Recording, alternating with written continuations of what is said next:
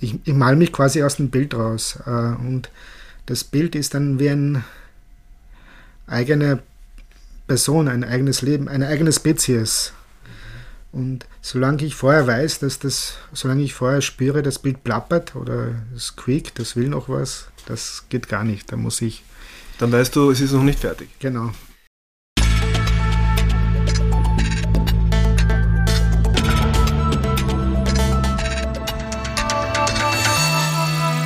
Ausgesprochen Kunst. Der Podcast mit Alexander Gieser.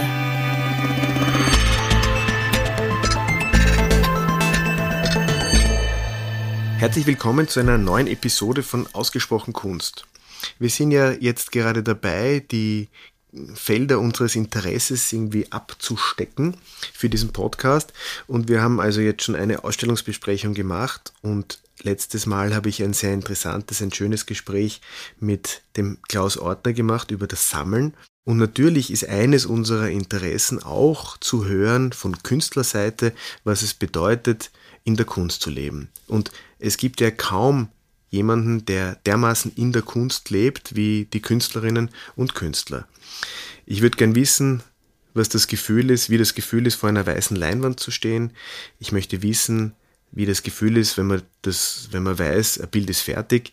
Und ich möchte natürlich auch hier aus der Sicht des Kunsthändlers, bisschen vielleicht auch aus der Sicht des, des Galeristen, in diese Rolle kann ich mich nur beginnen hineinzuleben, zu wissen und herauszufinden, wie da die Abläufe sind.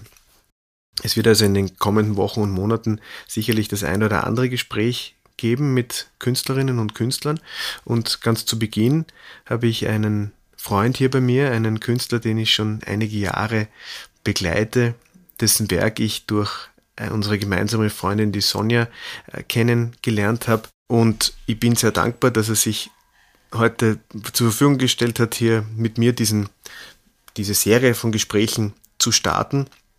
Und zwar handelt es sich um den, um den Maler Michael Horsky. Wir sitzen hier eigentlich wie immer für unseren Podcast in unserer Bibliothek im, in der Akademiestraße, in unserem Kunsthandel, umgeben von schönen Büchern. Und das hat mich auch dazu inspiriert, ein bisschen einen, ein Spiel einzubauen hier. Und so habe ich den Michi gebeten, sich ein Buch auszusuchen aus unserer Bibliothek. Und das liegt jetzt da schon vor ihm. Und am Ende dieses Podcasts werden wir aufklären, was er sich ausgesucht hat. Und er wird auch ein bisschen schildern, warum er das ausgesucht hat. Ich bin, lieber Michi, sehr dankbar, dass du heute bei mir bist und ich freue mich außerordentlich über ein schönes Gespräch mit dir und ja, möchte dich ganz herzlich willkommen heißen hier bei mir in der Bibliothek. Hallo, danke für die Einladung. Ähm, für uns ist das, also für mich persönlich ist es sehr spannend, weil es gibt also ganz viele Punkte, die mich interessieren, die ich einfach gerne wissen möchte. Ich habe mich natürlich auch ein bisschen jetzt vorbereitet und es ist auffallend wenig zu, zu finden über deine Biografie. Also wenn man auf deiner Webseite schaut oder auch in den Büchern, dann findet man meistens äh, geboren in Prag und hat in Wien an der Akademie studiert bei Holliger. Und gab es da noch einen? Ähm, Diplom habe ich beim Schmalix, Hubert gemacht. Ja, Hubert Schmalix. Aber viel mehr steht da nicht. Also wenn man sich jetzt ähm, als interessierter Mensch äh, beginnt mit dem Michael Horski auseinanderzusetzen, dann, dann wird man so, also nicht auf den ersten, auf den ersten Blick fündig. Hat das einen Grund? Ähm, ähm, ich, ich weiß nicht, äh, bei den meisten Lebensläufen sind das die ganzen Aus Ausstellungsbiografien und irgendwie nervt das, mich nervt das. Ich ich bin eher ein Freund von Geheimnissen. Das heißt also, wenn man, wenn man mehr über den, über den Michael Horsky ähm, wissen möchte, dann muss man, muss man sich auf die Socken machen und ihn besuchen? Ähm, ja, das ist vielleicht der unerwünschte Nebeneffekt. Was war der Moment, wo für dich klar war, die Wiener Akademie ist der Platz, wo du studieren möchtest? Seit dem Alter von zwölf wollte ich, war mein Traum auf der Wiener Kunstakademie zu studieren. Ähm, einfach, ich habe damals äh, schon Egon Schiele für mich entdeckt und, und, und, und irgendwie ich hatte damals eine Zeichenlehrerin, also die meine Mutter mir gesponsert hat, mhm. so privat. Und die hat auch dauernd über die Akademie geredet und, und dass man da unbedingt hin muss. Und das ist das, das, das ist da kein äh, drum, also kein äh, keinen Weg vorbei gab. keinen Weg vorbei mhm. gibt und mhm. so. Und dann äh, haben wir immer äh, schon angefangen, äh, so für die Aufnahmeprüfung zu zeichnen quasi. Mhm. Also, dass das sehr streng ist, nur die Besten der Besten werden ausgesucht. Und das Lustige ist, sie hatte damals irgendwie, sie hat da in, äh, es war eine Künstlerin, äh, Malerin, äh, Bildhauerin, Ludmila Kritz. Und sie hat aber an der Prager Akademie in den 60er Jahren studiert. Und sie hat irgendwie noch so ein anderes Bild im Kopf, also vielleicht so ein 19. Jahrhundert Bild. Und sie hat mir gesagt, äh, man muss perfekt Naturstudium zeichnen können und die Anatomie kennen und, und äh, am Anfang, also das Naturstudium muss einem, äh, muss äh, einem verinnerlicht werden. Mhm. Und so haben wir unsere Zeichenstunden angelegt. Ich habe meinen Bruder gezeichnet, meinen Großvater, dann sind wir nach Kahlenberger Dorf gegangen, dort habe ich äh, äh, so alte Häuser und Straßenkreuzungen gezeichnet und dann ins Zoo und dann habe ich so eine Tante äh, Alighieri-Büste äh, aller, aller 1900 gemalt. So.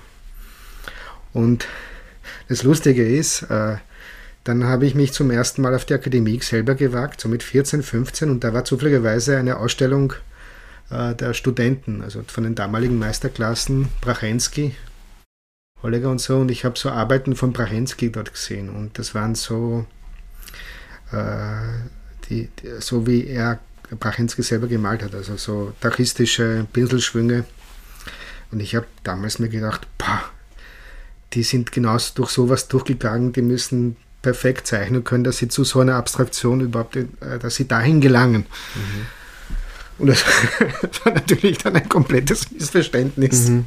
wie, ich, wie ich dann tatsächlich auf der Akademie war und die, das dann gesehen habe, dass das überhaupt nicht stimmt, dass da niemand irgendwie äh, von der vom Naturstudium her zu einer Reduzierung auf eine komplette Abstraktion gelangt, sondern die sind quasi von vornherein ohne irgendeine Art von Weg dahin haben sie diese, diese äh, Nullnummer vollzogen. Mhm. Ich fange jetzt mal trotzdem chronologisch mhm. an. Also ich, ich bin vom Wolfgang Holliger 1991 aufgenommen und äh, irgendwie war das für mich sofort so eine Art von Dammbruch. Also ich konnte gleich äh, große Keilrahmen, äh, in dem Fall Dachlatten und Molino aufspannen und in Übergröße arbeiten. Und das war für einen 17-Jährigen äh, wie pures Kokain. Mhm. Und ich habe mich dann äh, sehr schnell seiner Abstraktion überbeantwortet vom Wolfgang Holliger. Also alles, jedes Gegenstand eher aufblasen und, und äh, in freien Farbflächen denken. Und das war auch, äh, das hat natürlich sofort zu Resultaten geführt, die auch sehr attraktiv waren. Der 1929 in Klagenfurt geborene Wolfgang Holliger lebt und arbeitet am steirischen Rechberg und in Nordspanien. Zwischen 1947 und 1954 studierte er an der Akademie der Bildenden Künste in Wien. Noch während seines Studiums wurde er Mitglied der sogenannten Hundsgruppe und trat 1959 der Wiener Sezession bei. Kurz nach seinem Abschluss lernte Holliger Monsignore Otto Mauer kennen und wurde ein Jahr später Mitbegründer der Gruppe um die Galerie St. Stephan, der neben ihm Josef Mickel, Markus Brachensky und Arnulf Reiner angehörten. Es folgten zahlreiche internationale Ausstellungen und Preise sowie eine Professur an der Akademie der Bildenden Künste. Holligers malerisches Werk ist geprägt von seinem Naturverständnis. Konkrete Gegenstände oder zufällig entstandene Haushaltssituationen werden im malerischen Prozess transformiert und abstrahiert. Schon als 17-Jähriger, ich meine, das war extrem jung, um da an die Akademie zu gehen. Hast du da schon, hast du irgendwie einen Sonderstatus gehabt oder? Ja, ich war, also äh, bei der Aufnahmeprüfung äh, habe ich die Wahl gehabt zwischen Arnulf Reiner, Lempton und Holliger. Ich habe mich dann für den Holliger entschieden. Hast du wirklich wählen können? Ich habe wählen können, ja. Okay. Ich war zuerst in der Arnulf Reiner Klasse und das erste, was ich gesehen habe, war der Platz von der Elke Christofek, die damals noch studiert hat und das hat mich komplett äh, schockiert, irritiert. Ihre, ihr Platz war vollgehängt mit Sch äh, Schnüren, das heißt Installation. Da hingen dann Tampons und Zeichnungen, Fotos, auch Bilder. Also so ein wüstes, wüstes äh, Durcheinander. Mhm. Und ich habe das, mein, mein künstlerisches Weltbild ging damals höchstens bis Emil Nolde und das war, war eine komplette Überforderung für mich. Und da habe ich mir gedacht, äh, da kann ich daneben nicht atmen. Mhm. Und dann bin ich zum Holger rauf und da habe ich äh, Dachlatten gesehen, Mollener-Tücher, Pigmente. Äh, die Arbeiten der Studenten sind mir dann nicht so im Rückblick aufgefallen. Aber ähm, ich habe mir gedacht, super, da kann man arbeiten. Hast sofort eine, eine künstlerische Heimat gefunden. Genau, und dann habe ich mich, dann habe ich dort angeheuert und, und und habe mich dann ziemlich intensiv mit, mit dem Werk vom Holliger auseinandergesetzt. Als, als ich war damals wie ein Schwamm, ich habe alles aufgesaugt. Und, und das hat einige, so drei Jahre super funktioniert. Ich glaube, ich war einer seiner Lieblingsschüler damals. Also er hat mich oft gelobt, zumindest das. Und äh, der erste Zusammenbruch kam dann ich habe 1994 in der Galerie Grenzinger Ausstellung von Siegfried Anzinger gesehen. Er ist damals so mit ganz frischen Bildern von Porträts seiner Freunde, seiner Frau aus Köln dahergekommen, in Leimfarbe gemalt. Und die Ausstellung äh, hat mir den Boden und den Füßen weggezogen. Siegfried Anzinger, geboren 1953, wird der Bewegung der Neuen Wilden zugeordnet. Nach einem Studium an der Akademie der Bildenden Künste Wien übersiedelte er 1982 nach Köln. Anzinger feierte schon früh sowohl in Österreich als auch international Erfolge. So nahm er etwa 1982 an der Documenta 7 in Kassel teil, vertrat Österreich 1988 auf der Biennale in Venedig und erhielt im selben Jahr den Oskar Kokoschka-Preis. Seit Mitte der 1980er Jahre verwendet er für seine Malerei dünnflüssige Leimfarbe in Pastelltönen, die oft in zahlreichen Schichten übereinander aufgetragen wird. Den thematischen Mittelpunkt seiner Werke bildet der Mensch. Anzinger ist seit 1997 Professor für Malerei an der Staatlichen Akademie Düsseldorf. Er lebt und arbeitet in Wien und Köln. Ähm, ich war ziemlich äh, ich, äh, sicher in meiner Stil, in meiner Malerei.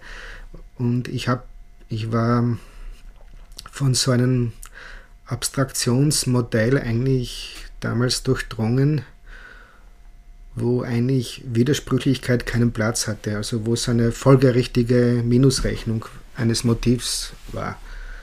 Und auf einmal bei der Grenzinger habe ich also vom Sieger Ansinger Bilder gesehen, die äh, die diesem Modell überhaupt nicht entsprochen haben. Also diesen Gegensatzbar zwischen Realismus und Abstraktion, mhm. sondern wo beides miteinander irgendwie verschmolzen war, ohne dass es aber wirklich, äh, äh, es war eben nicht verschmolzen, wo beides nebeneinander seinen Platz gehabt hat, ohne dass das eine das andere äh, sich miteinander auflöst. Also so eine Drittes Modell. Ich hatte eigentlich auf der Akademie zwei Modelle gekannt. Ein Realismusmodell in der Schule des fantastischen Realismus, also Auge, Motiv, Hand als Buchstäblichkeit und dieses Abstraktionsmodell der St. Stephansgruppe. Und auf einmal habe ich da einen, einen dritten Weg gesehen, äh, wo ich äh, nicht wusste, dass es den überhaupt gibt. Und das war, und da habe ich gespürt, äh, wie ich bei der Vernissagebahn die Bilder gesehen habe, dass ich mich mit diesen die nächsten Jahre auseinandersetzen muss, musste. Also ist das, wäre das jetzt, ähm, kann man das so formulieren, dass du quasi den, den, in der Galerie Grinzinger den, die, die Bilder vom Siegfried Anzinger gesehen hast und ähm, damit war die Hollegasche Welt ähm, obsolet, ganz weggewischt? Ähm, oder, oder hat das dann irgendwie nebenher äh, existiert und, und hast, du, hast du dich in diesem Spannungsfeld dann entwickelt? Nein, es war das, eher das Erstere. Es hat abgelöst. Es hat abgelöst. Mhm. Und dann fingen dann die Probleme an. Erstens in meinen eigenen Bildern, die wurden gleich um zwei Kategorien schlechter. Und zweitens äh, die mit dem Holliger. Ja. Es war eine Art von, äh, er hat das als eine Art äh, Affront. Affront oder Verrat empfunden. Ich habe dann wirklich angefangen, äh, eine Nase zu malen, ein Auge zu malen, äh, Lippen zu malen, als, als ja, und es ist mir vorgekommen, wie ich das gemacht habe, als ob ich der erste Mensch bin, der sowas tut. Also auch mit schlechtem Gewissen. Mhm. Und also, der also, Holger äh, hat das mhm. gesehen äh, und hat dann gesagt, das ist, das geht gar nicht, das ist Drittes Reich. Also mhm. wenn man also für mich, für mich bist du ja ein, ein total gegenständlicher Maler. Ähm, warst das immer? Ich kenne also, ich kenne also diese, diese frühe Phase oder diesen oder diesen, diesen äh, diese totale Abstraktion jetzt im, im, im, im Bann des Wolfgang Holleger von dir eigentlich gar nicht. Ähm, deswegen kommt das jetzt für mich überraschend. Aber, aber es ist, es ist ja, es ist ja mit Sicherheit so, dass man, dass man dann wohl etwas Neues sieht man spürt, das ist jetzt mein Weg und man, ja, so wie du gesagt hast, das ist, es ist zwei Schritte zurück. Ich habe es gewusst, weil es war auch nicht so, dass ich jetzt so malen wollte wie der Siege Anzinger. Mhm. Aber die Bilder haben mich auf eine, haben etwas, was in mir ist, ausgelöst. Also viral. Und dann habe ich sofort gespürt, äh, äh, das, das muss ich da muss ich durch. Und, und ich musste mein Verhältnis äh, zur Darstellungsweise komplett ändern, hat es einen Haufen geworfen. Mhm. Und, aber es war nicht nur, es gab, es gab auch viele Seiteneinflüsse damals. Mhm. Also mhm. ich habe mich auch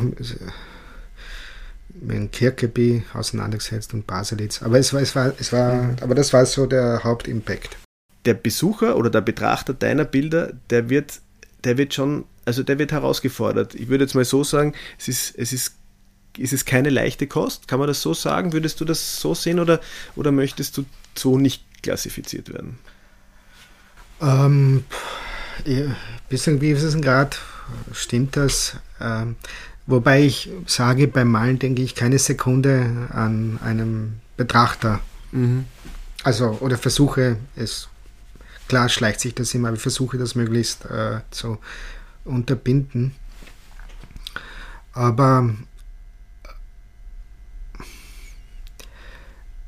irgendwie das, der Wunsch ist schon, etwas zu machen, was, ich, was mich selber irritiert oder was mich selber, was ich so in der Form von mir noch so in, nicht kenne. Und wenn es mir passiert, ist die Chance groß, dass es auch einem anderen Betrachter passiert.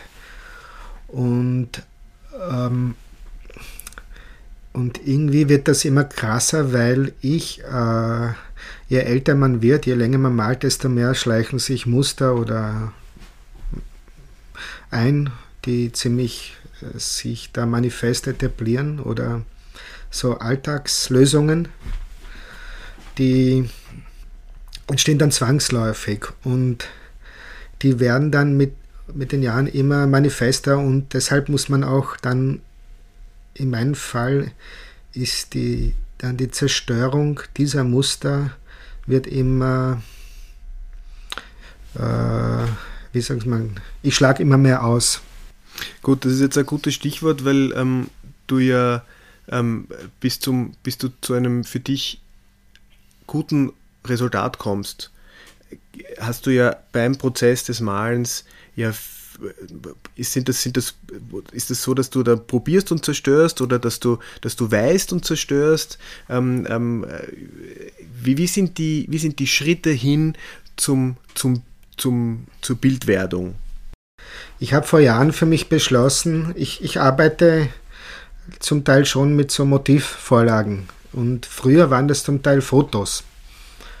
Und vor Jahren habe ich dann beschlossen, weil ich hatte so ein komisches Gefühl, mit einem Foto vor einem Bild zu stehen. Irgendwie hat das für mich äh, äh, auf einmal blöd gewirkt. Und dann habe ich beschlossen, wenn du Vorlagen brauchst du und wenn du eine Vorlage brauchst, dann zeichne sie dir. Und das, als ob es Fotografie noch nicht geben würde, wie zu Watteaus Zeiten. Watteau war da ein Vorbild, weil er so viele Zeichnungen gemacht hat, die er dann in seine Bilder reingemalt hat. Und dann habe ich angefangen, wirklich äh, Vorlagen äh, zu zeichnen, die ich dann als Abarbeitungsprogramm dann für, für die Leinwand dann äh, verwende. Und ich habe dann so ein, ich weiß nicht, es tauchen so Glimpses auf oder so Momente, die mir ein gutes picturales Gefühl geben und die zeichne ich dann zum Teil anhand konkreter Menschen, die im Modell sitzen und das ist dann die quasi der, die Arbeitsgrundlage für das Bild. Und dann, dann beginne ich das, die leere Leinwand mit, diesen, mit dieser Zeichnung, also ganz frei und vage. Und dann habe ich schon ein, äh, ein Punkt, wo, auf das ich reagieren kann. Also man muss sich das vorstellen, also wie beim Schwimmen im Swimmingpool, wo man sich mit den Füßen abstoßt von der Swimmingpoolwand, um einen besseren Zug zu bekommen. Das ist so, in der Weise ist es mit dieser Zeichnung. Also du brauchst so einen Einstieg. Einstieg, genau. Mhm. Ein Einstieg zum Ausstieg. Mhm. Und äh, aber die Zeichnung äh, halte ich bis zum Schluss einigermaßen im Spiel. Nur, äh, und genau, und dann fängt dann ein eigen, eigenwilliger Prozess an, weil ich fange dann an, ähm, dies, die Lösung, die ich da hinsetze, zu attackieren an. Aber nicht jetzt aus einer reinen Zerstörungssinne, sondern dass etwas in Gänge kommt ein, ein, ein Strukturierungsprozess. Und zwar, wenn ich ein Ding zerstöre, bleiben dann immer irgendwelche Reste, Fallreste übrig. Und auf die reagiere ich dann. Und äh, die schaffen mir dann ein neues Bildgefüge. Und solange dieses Bildgefüge noch äh, determiniert ist durch meine Idee oder durch mein Wollen, äh, weiß ich, äh, das, geht sie, das geht noch nicht. Und irgendwann, irgendwann gibt es beim Malen einen Nullpunkt, das heißt, wo ich alle meine Karten ausgespielt habe, also alle meine Ideenkarten, wo ich nichts mehr, wo, ein, wo eigentlich nichts mehr geht. Und ähm, und das Resultat ist eigentlich eine ziemliche nackte Verzweiflung. Ähm, ich bin dann, wie das der Milton Resnick, der amerikanische Maler, gesagt hat, am Grund des Kübels angelangt. Das ist so dann meistens so nach drei Wochen bereits schon Malen, Malens. Und aber es ist so, es ist nicht so, dass ich jetzt mit nichts dastehe, sondern das Bild selber ist, muss man sich vorstellen, auch wenn der Betrachter meistens gar nichts sieht, außer irgendeiner Nebelsuppe. Es ist dann wie eine hoch, hochempfindlich aufgeladene, fest belichtete Festplatte. Das heißt, ähm, das heißt unter Umständen dann, wenn ich dann ohne irgendein Wollen ein paar Striche setze, reagiert dann dieser Strich auf einmal wie Eisenpartikel auf einen Magneten. Und auf einmal taucht eigentlich der eigentliche Plot dann auf und, das, und, und es bildet sich dann aus, aus, aus etwas komplett Abstrakten dann zum Schluss eine, ein ziemlich narrativer Plot. Mhm. Und das äh, ist, das heißt, ich, ich muss diesen beiden Bild den ganz eigenen Zellkern von diesem Bild finden was eine Art Suche nach der Nadel im Heuhaufen ist. Und wenn ich diesen Zellkern finde, arbeite ich mich dann wieder rauf. Also und bis zu der totalen Oberflächlichkeit. Und zum Schluss muss alles äh, eine reine Oberfläche sein. Also das Bild schminken quasi. Also es ist eine, ein langer Weg hinein und dann auch wieder ein langer Weg heraus. Genau, ja. Und Äh, Gibt es denn, ist das dann so immer, immer dieselbe Botschaft, dass du weißt, so jetzt, jetzt bin ich da an der Oberfläche wieder dran, jetzt, jetzt, jetzt ist es für mich klar, das Bild ist, hat, stellt keine weiteren Fragen, es ist alles geklärt, du, du gehst weg und du weißt, es ist fertig. Genau, weil ich, ich mal mich quasi aus dem Bild raus äh, und das Bild ist dann wie eine eigene Person, ein eigenes Leben, eine eigene Spezies. Und solange ich vorher weiß, dass das, solange ich vorher spüre, das Bild plappert oder es quiekt, das will noch was, das geht gar nicht. Da muss ich. Dann weißt du, es ist noch nicht fertig. Genau. Jetzt ist ja so, dass der, dass der Betrachter des Bildes immer nur dann mit dem Endprodukt also wenn man jetzt nicht das Glück hat, ähm, in, in die, die unterschiedlichen Stadien der, der, der Bildwerdung irgendwie mitverfolgen zu können, dann ist man konfrontiert mit dem Endresultat. Aber man spürt ja trotzdem, also man, man hat ja das Gefühl, dass das jetzt nicht von heute auf morgen ähm, passieren kann. Mhm. Man hat das Gefühl, dass, dieser, dass, dieser, dass diese Suche nach, dem, nach der richtigen Form jetzt etwas ist, was auch Gegenstand von harter Arbeit war.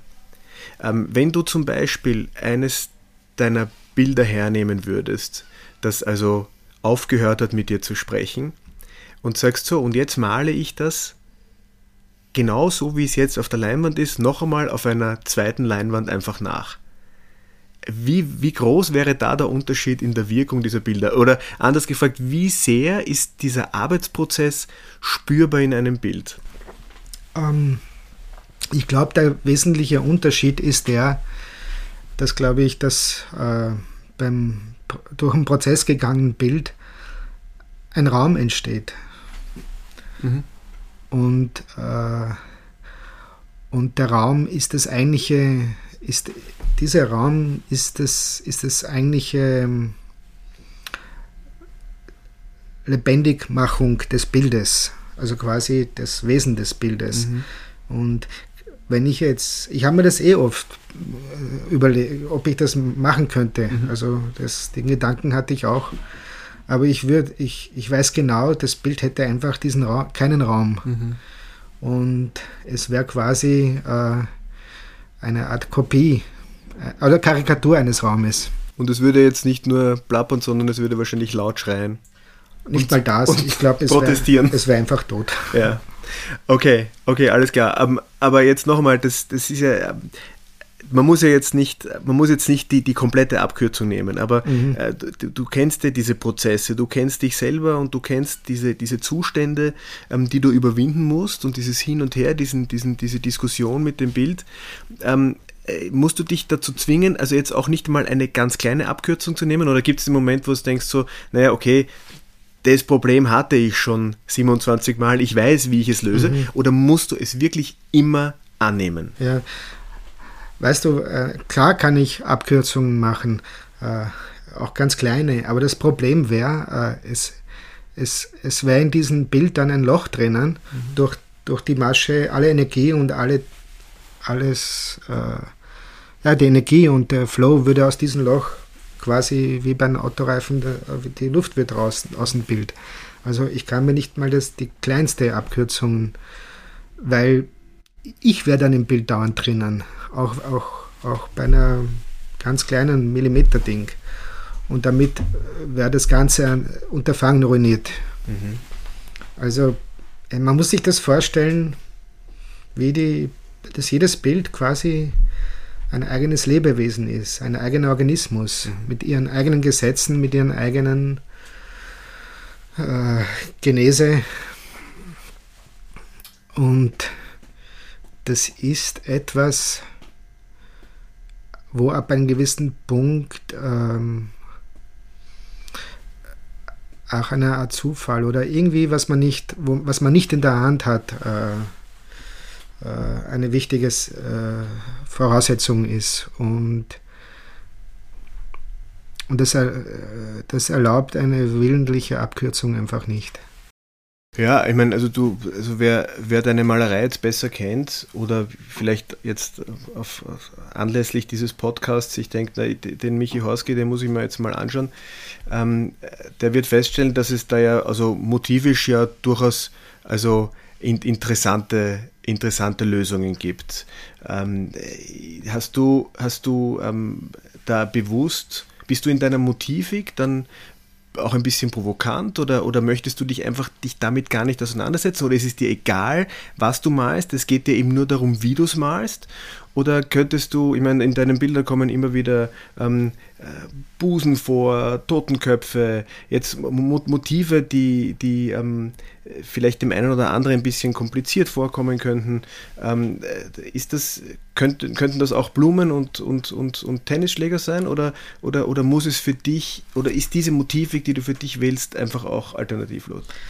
Ähm, grundsätzlich äh, mag ich eher Motivik, wo ich das Gefühl habe, mit denen hat man sich schon die letzten 3000 Jahre auseinandergesetzt. Also ich, ich bin jetzt nicht so äh, beschäftigt mit Ausgrabungstätigkeiten nach Motiven.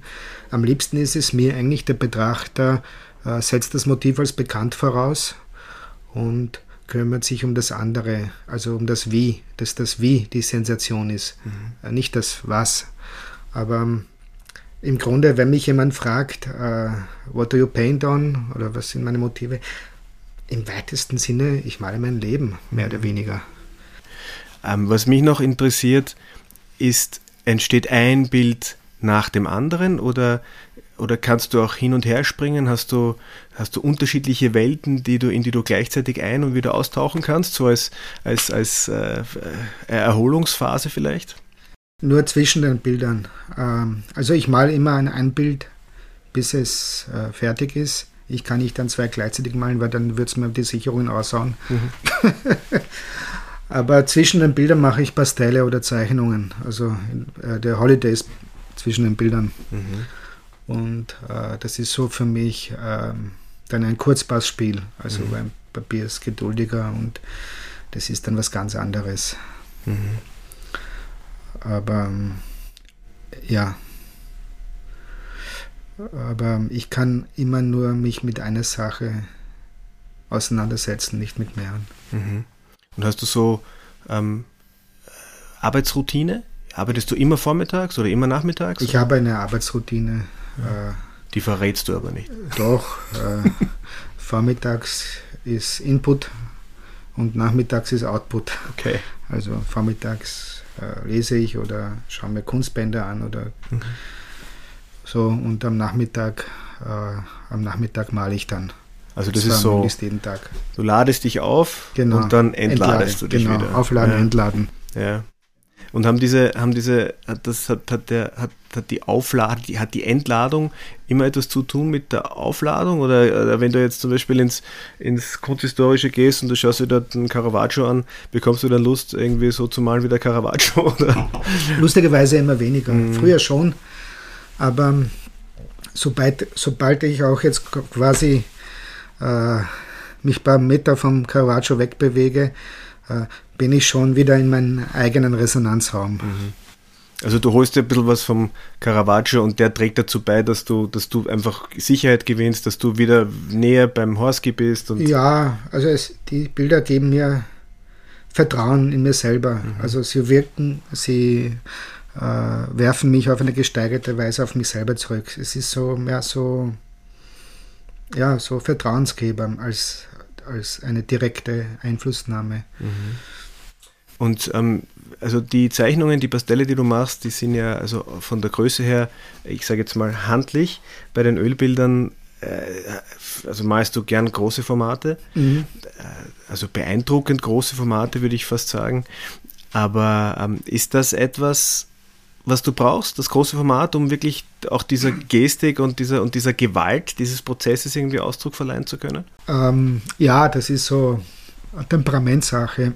Ich habe, wie gesagt, äh, schon, äh, wie ich die Akademie äh, aus Frischgefangter bezogen habe, ich gleich ein großes Format gemalt. Also das heißt, es entspricht meiner Natur. Und ich mag beim großen Format dieses Eintauchen, dass ich, dass ich beim Malen quasi Details äh, nicht mehr spüre, weil ich drinnen bin. Es ist ein Kontrollverlust. Und äh, es, äh, wenn ich nah an der Leinwand bin, verschwindet das Bild aus meinem Gesichtskreis und ich habe dann eigentlich äh, nicht so von den, Überblick und irgendwie finde ich das sehr äh, stimulierend. Bei einem kleineren Bild habe ich das in meinem Gesichtsfeld und darum versuche ich auch beim kleinen Bild zum Beispiel jetzt nur an den Rand zu schauen als in die Mitte, um künstlich eine Art von Kontrollverlust äh, mhm. stattfinden zu lassen. Mhm. Und beim Großen habe ich es auf eine natürliche Weise gegeben. Mhm. Und wen, also das ist natürlich so eine brennende Frage, äh, so eine klassische Frage. Welcher Künstler hat dich am stärksten beeinflusst? Oder welche Künstlerin müsste man eigentlich gerechterweise sagen? Es ist eine komplizierte Frage. Ich meine, oft ist es ja ein, ein, ein, ein Sammelsurium oder, eine, oder eine, mhm. ein, ein, ein, Notizheft voll mit Ideen und äh, die, die dann irgendwie dazu führen, dass man, dass man ein bisschen weiterkommt. Aber, aber gab es so einen Schlüsselmoment? Also die, diesen Schlüsselmoment gab es gab's mit zwölf. Okay. Äh, ich bin mit meiner Mutter in eine Buchhandlung am Graben reingegangen und sie, sie hat mir dann, ich glaube, ein Kunstbuch gezeigt von Picasso. Mhm. Und dann habe ich ein, da war so ein Foto von ihm drin, wo er so, ich glaube, es muss so 1914 sei gewesen sein, wo er so als nackt, also äh, mit Boxershorts, breitbeinig im Atelier steht. Und das war für mich eine Art von Katharsis oder Salus-Paulus-Geschichte. Also ich bin als Kind reingegangen und quasi als Künstler dann aus der Buchhandlung rausgegangen. Mhm. Irgendwas hat sie mir erweckt und ich hab, danach habe ich gespürt, ich bin Künstler, vorher nicht. Na, vielleicht war das die Begegnung mit dem, mit dem breitbeinigen, selbstbewussten Picasso, wo du gedacht hast, das will ja. Ich weiß nicht. Ich glaube. Ja. Na gut, aber ich denke mal, es hat, es wird ja schon, also ich glaube, dass dieses, dass dieses Talent ja in, in einem Menschen drinnen schlummert, nicht? Sicher, das klar. Das, ich würde ich sagen, es ist eine Art Defekt, was du in dir hast. Mhm. Oder ein Virus oder irgend sowas, aber es muss irgendwie ein, ein Erweckt werden. Geweckt werden von mhm. etwas. Mhm. Und das war so ein Moment, garantiert. So ein Auslösungs Auslösungs ein Auslöser. Genau. Ja. Der Picasso, ne, nicht schlecht. Ähm, jetzt Jetzt möchte ich aber so langsam, aber sicher so ein bisschen auch auf den angesprochenen Moment, auf dieses Moment kommen. Ähm, zu Beginn haben wir gesagt, also äh, der Michi Horski wird sich aus dieser reichhaltigen Bibliothek ein Buch aussuchen.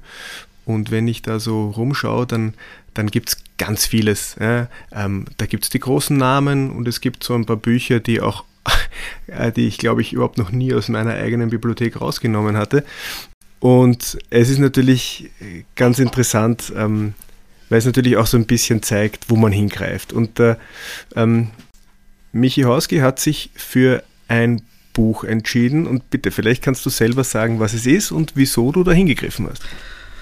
Ähm, ja, es ist ein Buch über Gustav Klimt von, aus, aus dem Verlag der Galerie Wels aus dem Jahr 1967 oder so, von Fritz Nowotny. Und ich habe dieses Buch schon öfters in der Galerie in der Hand gehabt, also nicht das erste Mal. Und ich bin absolut verliebt in diese hinreißenden Farbreproduktionen. Ich glaube, vielleicht ist es, sind das Lithos oder so, aber die haben so ein Strahlen und so eine elegante Mattheit gleichzeitig. Und die, ja, und diese äh, Eleganz der Abbildung gibt diesen abgespaceden Bildwelten vom Klimt äh, so eine unglaubliche Reibung. Ja, ich glaube, ich weiß nicht, ich weiß, weiß nicht, ob heut, heutzutage noch ähm, Bücher so produziert werden würden. Ich glaube, das, das ist. wäre sehr teuer. Ja, wäre sehr teuer. Heute geht es um Glanz. Ich finde das auch, die, mhm. die Abbildungen besonders schön und mhm. es ist ein, es ist äh, die, die, die, die Qualität dieses Produktes, die, die strahlt das doch irgendwie aus. Ja, man, ne? spürt, man spürt irgendwie, da hat sich jemand wirklich Zeit genommen. Und mhm. es ist nicht so, es ist nicht durch einen Computer durchgegangen.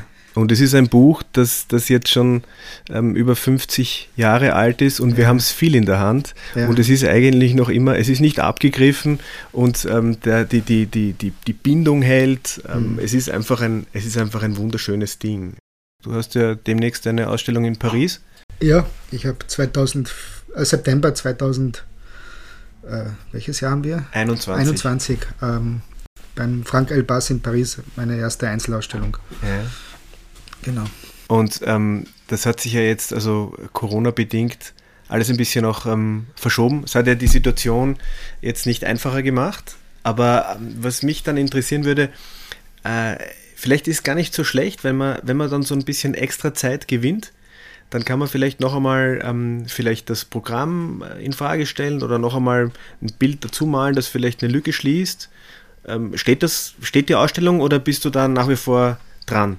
ich bin dran und die Ausstellung ist jetzt auch nicht verschoben worden oder mhm. so, sondern äh, wir haben jetzt das Datum gefunden und äh, für mich hat sich eigentlich wenig geändert in der Corona-Zeit. Mhm. Ähm, ich ich habe eher vorher ein isoliertes Leben gehabt und jetzt auch. Also insofern, ich bin in der glücklichen Lage, äh, äh, im Atelier zu arbeiten, weil ich alleine bin. Also äh, ich arbeite nicht in einem Büro, also ich bin dadurch einem geringeren Ansteckungsrisiko ausgesetzt. Aber ähm, ja, also ich habe es ich, ich eher besser erwischt als viele andere mhm. in, diese, in dieser Zeit. Mhm. Und jetzt sagen wir noch etwas, bist du, glaubst du, dass dich, dass die, dass die dass die französischen Kunstsammler bereit sind für den Michael Horski? Keine Ahnung. Sie werden es sein müssen, oder? Ich hoffe.